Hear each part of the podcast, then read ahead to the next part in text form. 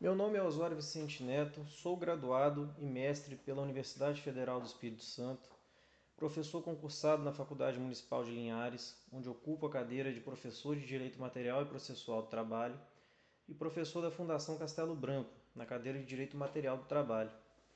Participo do projeto Direito em Temas desde o nascedouro e agradeço meu amigo e criador dessa ideia, professor Juan, pela oportunidade de poder conversar um pouco com os ouvintes sobre esse ramo tão importante do direito.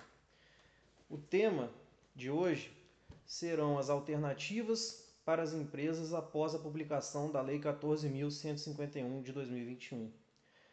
A partir de 13 de maio de 2021, todos os empregadores foram obrigados por lei a afastar das atividades presenciais as empregadas gestantes, enquanto não for controlada a emergência de saúde pública causada pela Covid-19. O grande desafio dos empregadores é decidir o que fazer a partir desse afastamento.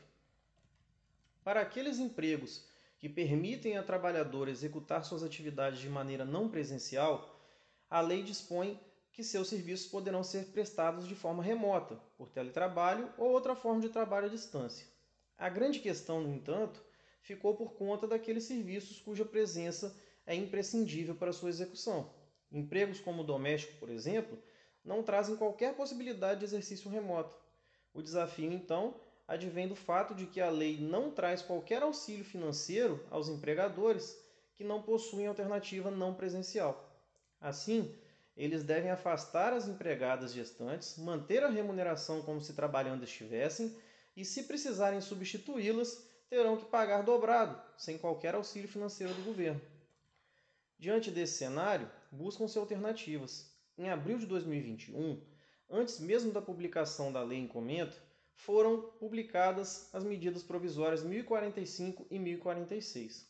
Com vigência até 25 de agosto de 2021, ainda passarão pelo crivo do Congresso para sua possível conversão em lei. Atualmente, principalmente caso venham a se tornar lei, podem ser ótimas soluções ao problema apresentado.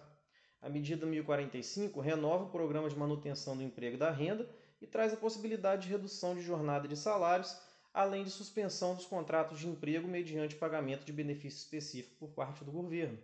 Sua aplicabilidade às gestantes está expressamente consignada em seu conteúdo, inclusive quanto às empregadas domésticas, por exemplo.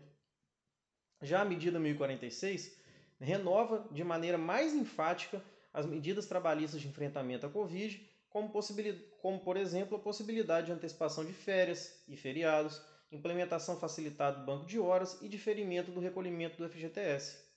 Enfim, embora a falta de especificidade da Lei 14.151 de, de 2021 seja um grande desafio, há soluções alternativas para todos os casos atualmente, ainda que não se trate de soluções ideais. Resta saber se essas medidas provisórias serão convertidas em lei ou se perderão sua vigência pelo tempo. Espero ter contribuído com essas informações. Um forte abraço a todos.